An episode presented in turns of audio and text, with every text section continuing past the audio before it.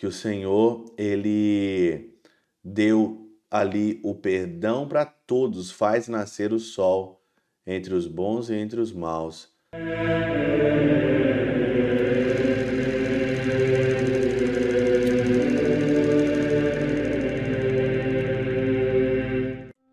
Em nome do Pai, do Filho e do Espírito Santo. Amém. Olá, meus queridos amigos, meus queridos irmãos, nos encontramos mais uma vez aqui no nosso Teoses, Viva de Coriés, o Percor Maria. Nós estamos na 19 semana do nosso tempo comum. Ontem eu estava falando aqui sobre a correção fraterna, você ouviu o Teoses.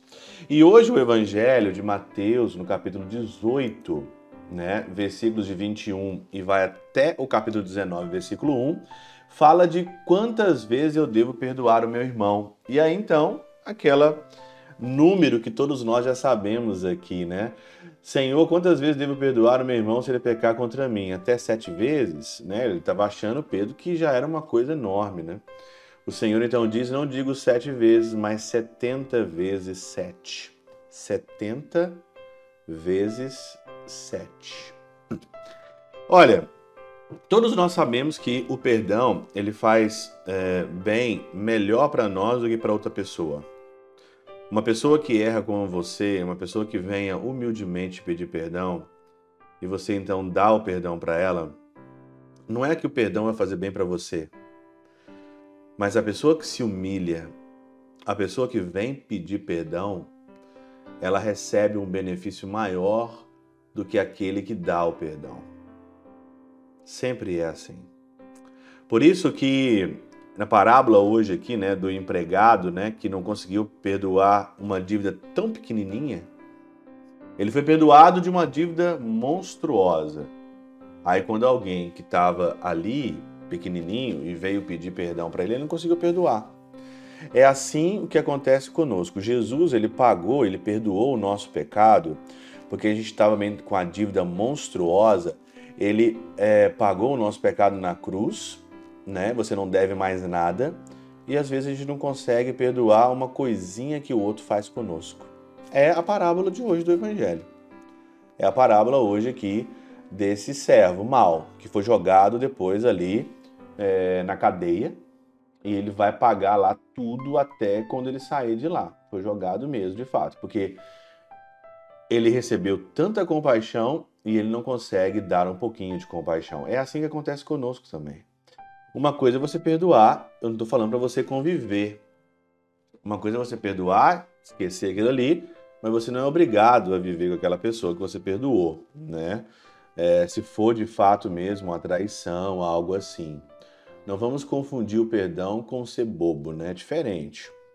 Aqui, nesse número 7, 70 vezes 7, há um comentário bem interessante.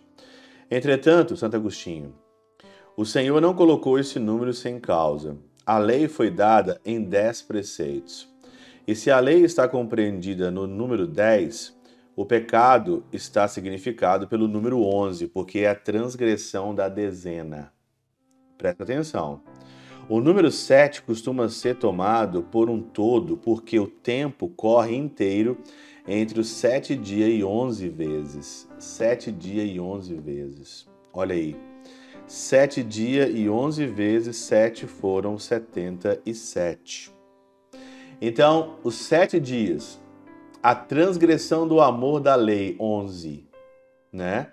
Transgredir a lei. O Senhor está dizendo, não é para você fazer só simplesmente o que a lei está pedindo mas o perdão é algo a mais do que a lei. É 11, então é 11. Sete dias da semana, 70 vezes, é, 11 vezes 7 dá 77. Então, sete dias da semana, 11, 77. É isso que o Senhor quer, 70 vezes 7.